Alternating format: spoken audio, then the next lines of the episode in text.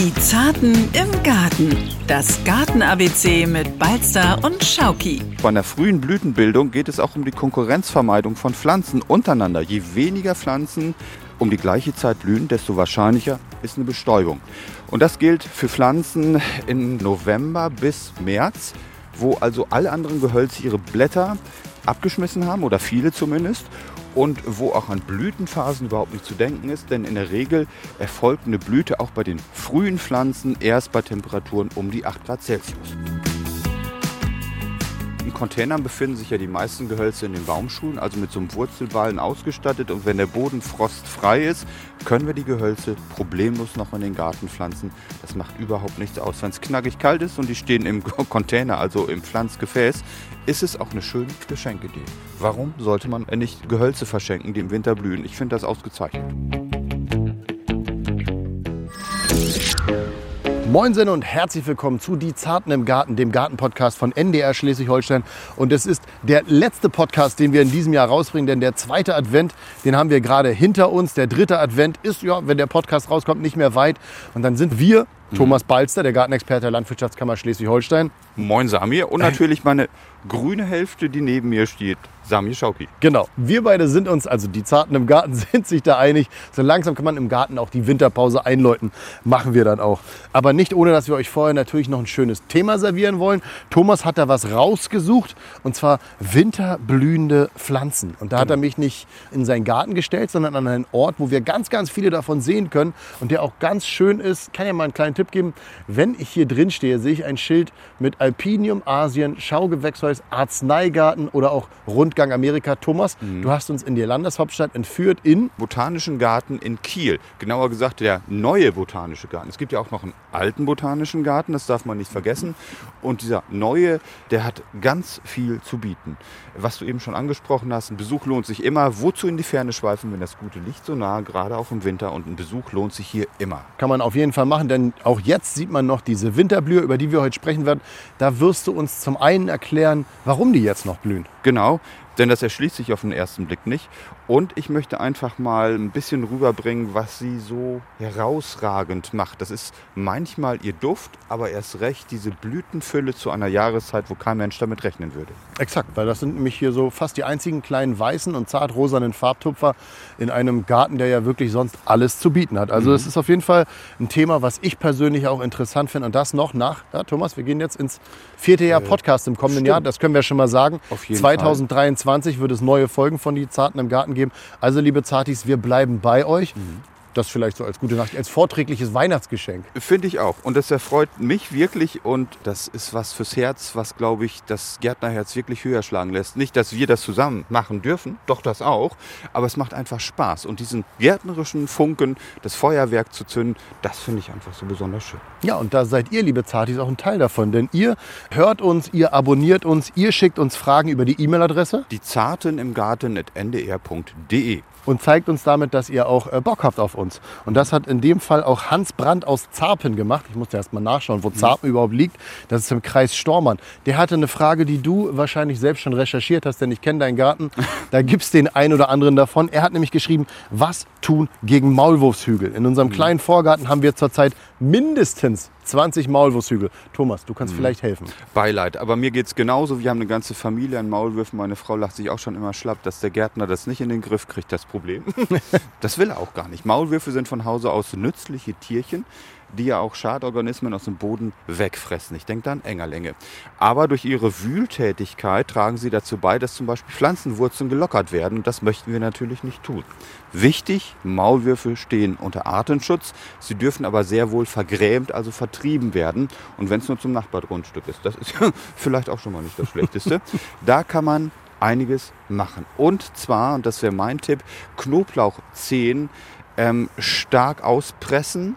Und dieses ähm, Material kann man dann in die Gänge reinlegen. Das wirkt für die geruchsempfindlichen oder auf die geruchsempfindlichen Nasen der Tierchen äh, doch sehr vergrämend und äh, von daher wäre das mein Tipp. Und noch ein zweiter Tipp, wenn man alte Flaschen hat zu Hause, ich denke jetzt nicht an Trapattoni, sondern an ähm, alte Uso-Flaschen oder zum Beispiel Köhm-Flaschen, wenn da nur noch ganz, ganz wenig Aroma vorhanden ist, diese ähm, Flaschen umgedreht, in frisch äh, belegte, begangene Gänge reinstecken. Das vertreibt meistens schon diese Tierchen.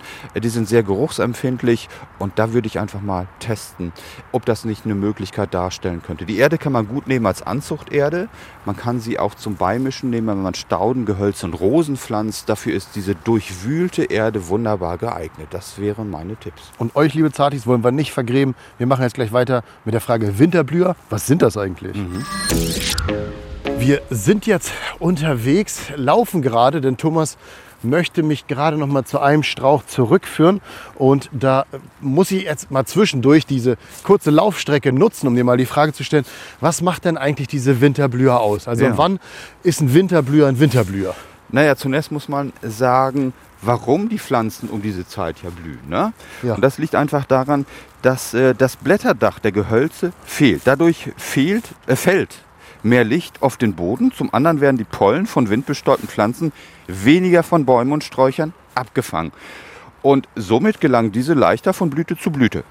Ansonsten ist es so, dass man einfach sagen muss, bei einer frühen Blütenbildung geht es auch um die Konkurrenzvermeidung von Pflanzen untereinander. Je weniger Pflanzen um die gleiche Zeit blühen, desto wahrscheinlicher ist eine Bestäubung.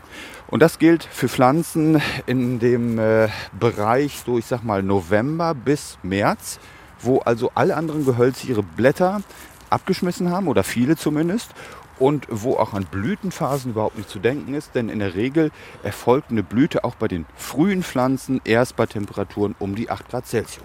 Dann könnte man ja sagen, Winterblüher sind nicht nur ziemlich robust, sondern auch ziemlich smart. Weil So sie sagen quasi, ey, Sommer, wir wollen uns nicht mit euch um Platz streiten. Mhm. Wir gehen lieber in den Winter, wo die Insekten uns am, am tollsten finden. Genau, und wenn es natürlich knackig kalt ist, sind die ohnehin nicht unterwegs. Besonders interessant ist dann eben auch noch dieser Frostschutzmechanismus, den sie haben. Zaubernüsse beispielsweise sind in der Lage, ihre Blütenblätter in starken Frostperioden zu den Knospenschuppen hin einzurollen. Ähm, und wenn es warm wird, dann werden die wieder entrollt. Und diesen Schutzmechanismus, den können die über den Winter hin einige Male durchführen. Und noch ein Beispiel, da möchte ich einfach den Winterjasmin nennen. Der öffnet nicht zur gleichen Zeit seine Blütenknospen. Das heißt, wenn einige Blütenknospen durch den Frost geschädigt werden und absterben, ist es nicht so schlimm, weil laufend neue sich öffnen. Über einen Zeitraum von November bis in den März hinein. Und das macht ihn so interessant. Da stehen wir nämlich jetzt gerade davor und da kann man zumindest diesen Mechanismus erahnen. Das finde ich ist auf jeden Fall super interessant und ist ja also demnach sind Winterblüher für mich einfach mega smarte Pflanzen. Genau, zumal sie oftmals auch eine Stellung haben. Das darf man nicht vergessen. Stellung im wahrsten Sinne des Wortes im Garten an einer Stelle, wo sie besonders auffallen. Das macht sie so interessant.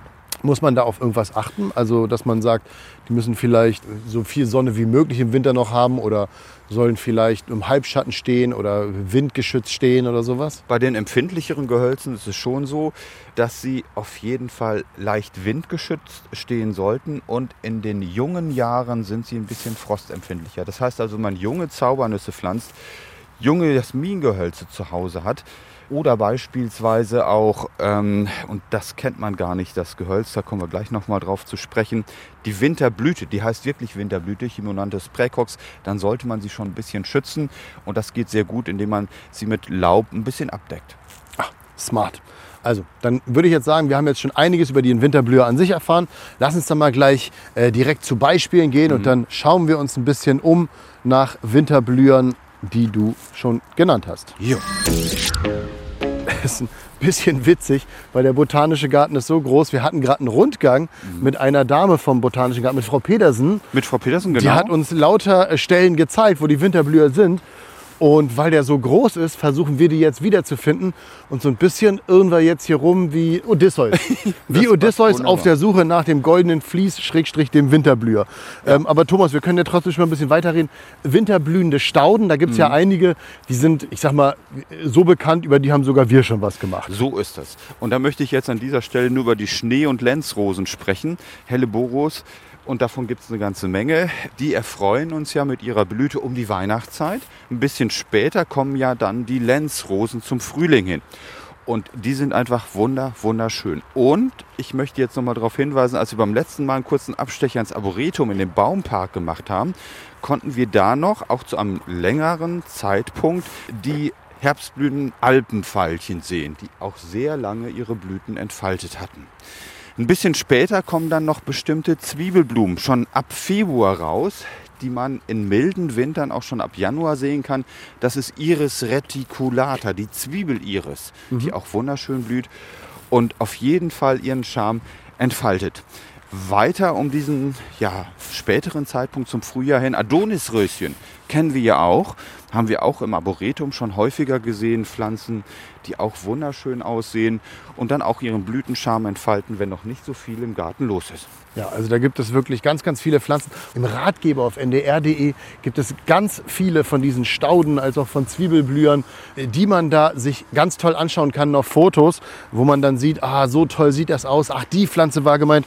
Weil ich es gut mit euch meine, packe ich euch den Link in die Shownotes. Dann könnt ihr da reinschauen und dann könnt ihr euch nochmal die ganzen winterblühenden Stauden anschauen.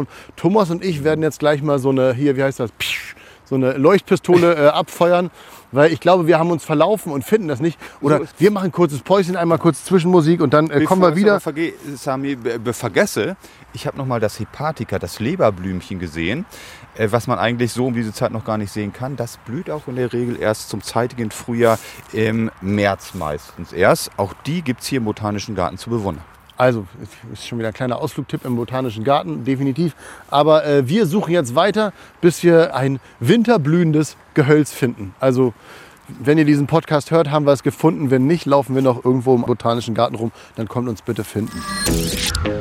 Unsere Odyssee hat ein Ende, denn wir haben es gefunden. Wir stehen vor einem Strauch mit goldgelben Blütenknospen, das wo passt, ich ja. wirklich überrascht bin, dass das jetzt, also nach dem zweiten Advent, Darum noch sowas ja gibt. So auffällig, ne? weil sie jetzt mit ihren Blüten uns erfreut, wenn es auch schon früh dunkel wird. Ja. Dieser, ja, das ist wirklich so ein strahlender Lichtblick in einer trüben Jahreszeit. Und das ist eben das Schöne an der Zaubernuss, die es ja in verschiedene Blütenfarben und Sorten gibt. Wir haben uns bei Holger Hachmann Rhododendron angeguckt. Der hat auch Zaubernusssorten, das größte Sortiment mit, was wir hier an Baumschulen haben, an Baumschulsortimenten von Zaubernüssen. Sich das mal anzugucken, auch in der Blütezeit im Schaugarten, ist schon beeindruckend, weil hellgelb bis goldgelb, orange, rot und bronzefarbig, das macht sie aus mit einer Blütezeit von Mitte Januar, oftmals aber schon von Dezember an bis in den März hinein. Und wenn die sonnig bis halbschattig steht, die ist auch für ein wunderbares Stadtklima geeignet. Auf jedem Gartenboden wächst die sehr gut. Dann ist es ein Highlight für jeden Garten. Ich finde es auch schön. Ich muss auch sagen, selbst das Blattwerk sieht ja toll aus. Wunderschön. Und wir erkennen ja jetzt eigentlich nur die Blüten. Die Blätter, das sind noch ein paar alte Blätter, die da drauf sind. Die bekommen übrigens noch, mein erstes übrigens heute, eine oh, tolle stimmt. Herbstfärbung. Das sollte man nicht unterschätzen. Ganz wichtig, das muss ich dazu sagen, sie brauchen ein paar Jahre, bis sie sich akklimatisiert, ähm, bis sie richtig gut angewachsen ist. Sie macht in den ersten Jahren im Garten wenig Zuwachs, aber wenn sie dann sich entwickelt, dann richtig gut. Also das ist auch ein Winterblüher, der mir gefällt. Was hast mhm. du denn da noch für Beispiele? Was gibt es noch, wovon du was erzählen ein kannst? Ein wahres Highlight, was auch schon im Dezember blüht, haben wir eben schon angesprochen, den Winterschneeball, den Winterduftschneeball. Das Aspekt, ist der, der da ähm, vorne steht. Genau, möchte ich noch ansprechen. Die Blüte ist nicht nur rosafarbig bis weiß, sondern auch der Duft ist wirklich, ich möchte schon fast sagen, atemberaubend. Da sollten wir auch mal drauf Winter. eingehen. Genau. Und da haben wir auch einen sonnigen bis halbschattigen Standort. Gartenboden unerheblich, nur nicht zu trocken. Und wir sollten hier dran denken, nach der Blüte vielleicht mal auszulichten, zurückzuschneiden. Dann kann nichts passieren. Man kann diese Pflanze auch im Kübel kultivieren. Das ist durchaus möglich, aber er fühlt sich im Freiland wesentlich wohler. Ja, und mein Top 3 äh, Gehölz, was ich wirklich auch nochmal ansprechen möchte. Es ist wenig bekannt, blüht auch schon ab Dezember. Das ist die chinesische Winterblüte, Chimonanthus praecox botanisch. Ähm, ein Gehölz, was ganz, ganz wenig bekannt ist. In milden Wintern auch schon Ende November, Anfang Dezember blüht. Äh, gelb und ähm, ja, auch er sollte oder dieses Gehölz einen sonnigen bis halbschattigen Standort haben, geschützt stehen. Er bevorzugt so nährstoffreiche Böden und entwickelt sich dann ganz, ganz klasse. Wuchshöhe ungefähr auch nur zwei Meter, passt auch in kleinere Gärten gut rein. Und da die jungen Pflanzen ein bisschen frostempfindlich sind, ist es hier wichtig, das haben wir eben am Anfang ja schon kurz angesprochen, ein bisschen zu mulchen, eine Laubabdeckung vorzunehmen. Und äh, dann habe ich vorhin noch gesehen und habe mich kurz gewundert, weil eine der wenigen Pflanzen, die ich ja selbst immer erkenne, ist ja die Forsythia. Und dann Mhm. dachte ich schon so, hä, wieso blüht die denn jetzt? Wir haben noch nicht Rosenzeit. Und dann hast Mhm. du gesagt, das ist keine Forsythia, sondern das ist äh, Winterjasmin. Genau, und der Winterjasmin blüht gelb. Viele von diesen exotisch anmutenden Pflänzchen oder Gehölzen stammen aus Asien, sind aber schon seit Generationen hier eingebürgert und fühlen sich unendlich wohl. Und da muss ich einfach sagen, dieser Winterjasmin mit seinen gelben Blüten, das ist ein Dauerblüter, Dauerblüher von Dezember bis März. Völlig unempfindlich. Er kann auch, auch an Fassaden gezogene Wuchshöhe von bis zu fünf Metern erreichen. Da ist es wichtig, dass wir ihn sonnig bis halbschattig stellen, dass wir nährstoffreichen Boden haben und dass wir ihn nach der Blüte zurückschneiden. Damit hast du jetzt, glaube ich, ganz, ganz viele Sträucher und Gehölze genannt, die man in seinen Garten pflanzen kann und die man ja auch jetzt wahrscheinlich noch pflanzen kann, äh, wenn man sie schon in fertig holt. Auf jeden Fall, in Containern befinden sich ja die meisten Gehölze in den Baumschulen, also mit so einem Wurzelballen ausgestattet. Und wenn der Boden frostfrei ist, können wir die Gehölze problemlos noch in den Garten pflanzen. Das macht überhaupt nichts aus. Wenn es knackig kalt ist und die stehen im Gehölz, Quatsch, die stehen im Container, also im Pflanzgefäß, ist es auch eine schöne Geschenkidee. Warum sollte man nicht Gehölze verschenken, die im Winter blühen? Ich finde das ausgezeichnet. Richtig schön und damit können wir dann das Thema Winterblüher für heute beenden. Dann sage ich schon mal vielen Dank dafür und dann machen wir jetzt kurzes Päuschen, wo Thomas und ich äh, langsam uns wieder Richtung Ausgang begeben und dann gibt es noch ein kleines Gartengoodie. Balsters botanisches Gartengurdi. Liebe Zartis, wir sind angekommen beim letzten Highlight in diesem Jahr. Sonst sage ich immer beim letzten Highlight der Folge, aber es ist ja in dem Fall beim letzten Highlight aus diesem Jahr beim Botanischen Gartengurdi. In diesem Fall ist es die Kamelie. Die habe ich mal rausgesucht und ich glaube, dazu kannst du uns einiges erzählen. Auf jeden Fall. Äh, Camellia japonica, so ist der botanische Name der bekanntesten Kamelie. Äh, Das muss man wirklich so sagen. Das ist ein Gewächs, was zu den Teestrauchgewächsen gehört. Man könnte also im Prinzip aus den Blättern, wenn man das möchte, von vielen Kamelien selber einen Tee herstellen. Das ist aufwendig, kann man aber auch sehr wohl machen. Aber ähm, ich würde sagen, der Teeaspekt spielt nicht so eine entscheidende Rolle, sondern ihre Blüte. Es ist eine exorbitant schöne Pflanze, äh, die Blüten hervorbringt, die atemberaubend sind, in verschiedenen Blütenfarben, in Weiß zum Beispiel, in Gelb-Rosa. Und das sind einfach, und vor allen Dingen auch in Rot, ähm, Pflanzen, die durch ihre Blüte zu einer Zeit überzeugen, wo sonst wenig Highlights vorhanden sind. Und mich haben die Bilder bei der Recherche auch so ein bisschen an die Rose erinnert. Deshalb habe ich zu Thomas gesagt, lass uns mal in die Rosenecke gehen, denn äh, wir sind jetzt gerade in der Rosenecke vom Botanischen Garten und da stehen auch noch ganz viele. Und da hast du gesagt, äh, die Kamelie ist auch winterhart. Genau. Sie blüht einfach oder gefüllt. Es gibt viele verschiedene Sorten davon. Eine kleine, nee, klein kann man nicht sagen, große Sammlung davon befindet sich übrigens, das zweite übrigens, Du merkst dir Im, aber ähm, immerhin selber langsam. Genau, ähm, im Arboretum, im Baumpark in Ellerhoop-Tiensen.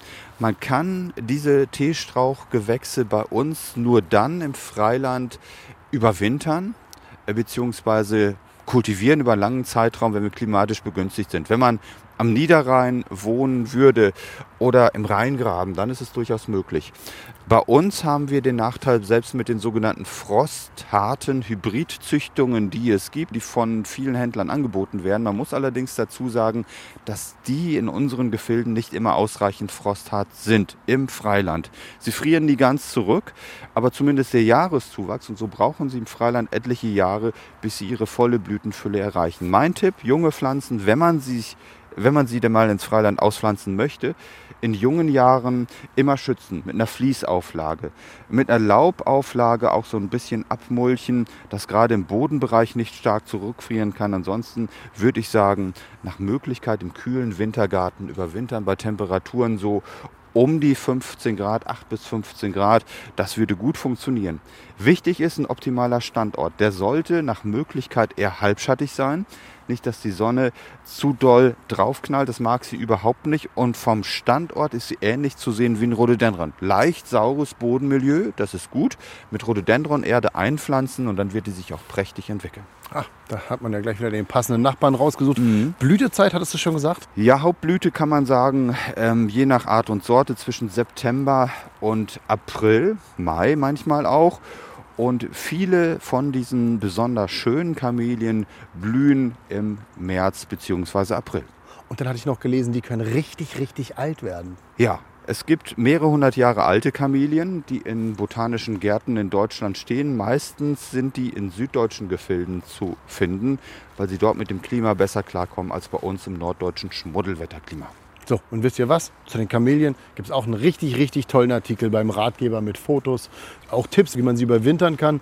Also das ist auf jeden Fall nochmal ganz rund. Und damit würde ich sagen, machen wir den Deckel zu, denn wir stehen jetzt gerade wieder vorm Tor, mhm. haben jetzt einen schönen Spaziergang im äh, Botanischen Garten gehabt und können jetzt unsere Zartis verabschieden, oder? So machen wir das. Und ich wünsche allen Zartis eine schöne Advents- und Weihnachtszeit. Alles Gute für Glück und Gesundheit.